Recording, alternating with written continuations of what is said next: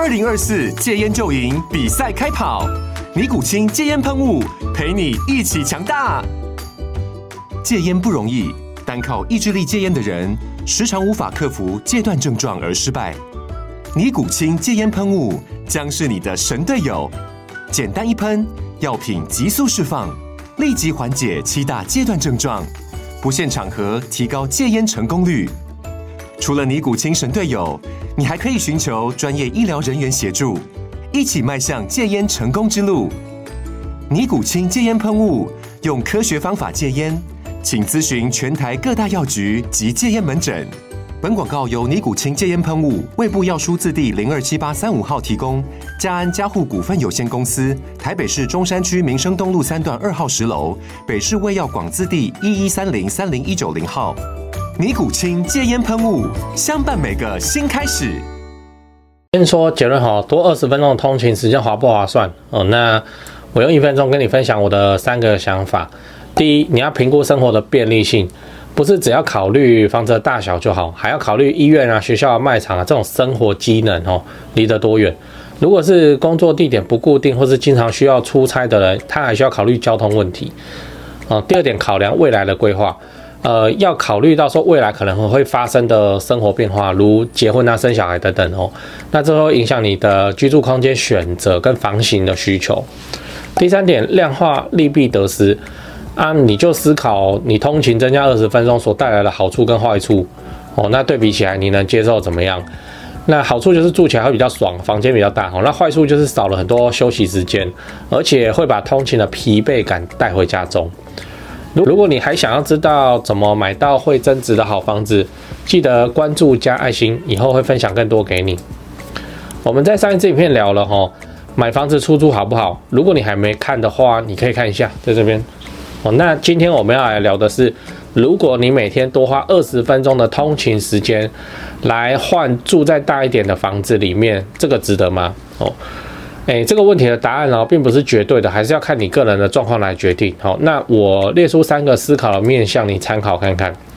第一个面向，评估生活便利性，也就是说，你不能只看房子本身好不好啊，也要考虑周遭的环境对你未来生活的影响。举例来说，如果你买的房子离医院就很远，哦，那生病挂号就很不方便，哦，那如果离学校很远，那你之后要每天载小朋友上下学就很花时间。哦，那附近有没有大型卖场哦？或如果没有的话，你逛街采买就不方便嘛。哦，不过这个还是要看你平常的生活需求。像是你平常就不太煮饭哦，那附近有没有菜市场？对你来说应该就还好。哦，那有没有肯德基、麦当劳？反而对你来说比较重要。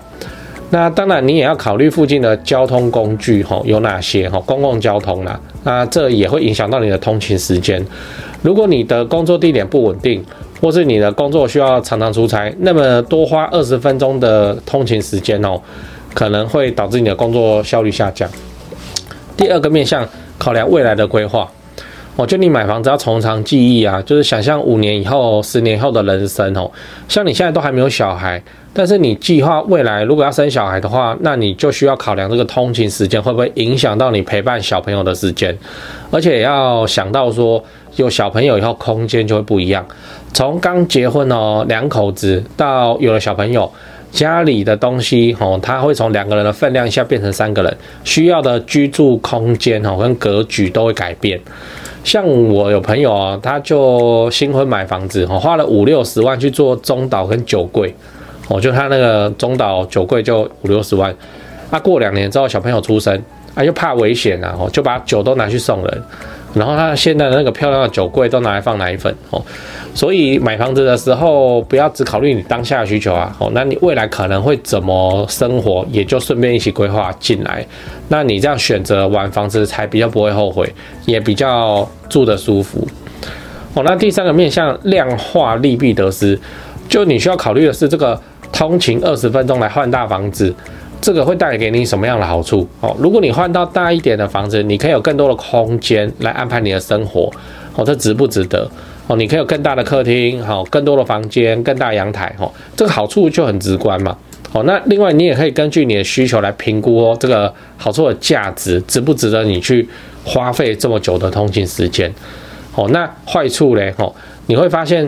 呃，每天你多花二十分钟在路上，吼，你就压缩到做其他事情的时间，吼，运动的时间啊，陪家人的时间啊，哦，然后这个二十分钟都还是出估，上下班时间都满在塞车，可能二十分钟膨胀到五六十分钟，哦，陪伴家人的时间都会变少。像我有一个朋友，哈，小朋友九点要上床睡觉，哦，他只要回家下班回家一塞车，他就没有机会跟小朋友说晚安。那还有一种很常被低估的，就是通勤的时间长短啊，它会增加你的疲惫感哦。那每天通勤一个小时的精神状态，跟只通勤半个小时的精神状态还是差非常的多哦。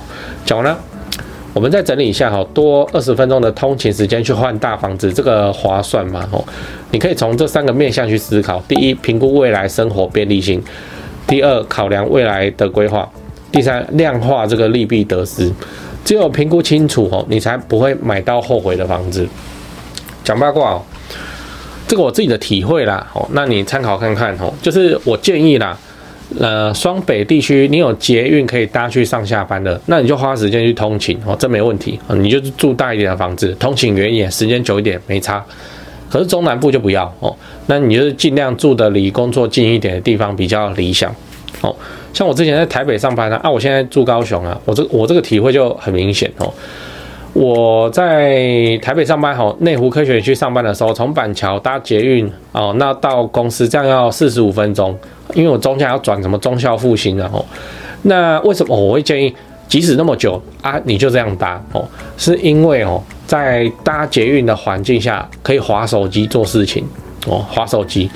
像我以前本业电商通理层的文章啊，就是用搭捷运的时候哦，慢慢用手机写出来的哦。那个我去公司的时候可以写，我回来下班的时候也可以写，这样好，那就就完成了许多篇文章这样。那此时这个通勤人看起来就不是被浪费掉了，又是搭捷运的时候慢慢用手机把文章打出来的哦。那他也为我招揽很多电商的客户啊，哈，那我本业的收入也都因此提高。就是好好去利用这个通勤时间哦，可以完成很多事情，推动很多专案哦。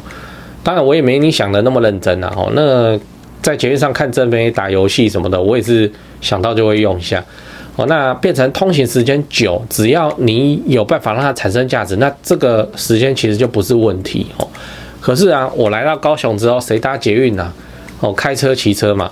那你就开车骑车，你就不能做事情哦，因为开车骑车中间过程，你什么事情哦都不能做，你就只能驾驶，顶多是听听 podcast 而已。这个就会形成说通勤时间上绝对的浪费哦，跟那个台北大捷运就不一样啊。那所以我才会建议说，你如果是中南部的话，你就是离工作近会比较重要。况且中南部也没有双北贵啊，哦，大概半价还有找嘞哦。那你买在工作附近，即使是蛋黄区也贵不到哪里去，那你干嘛不买哦？是这个道理啊，哦，哎，跟你分享。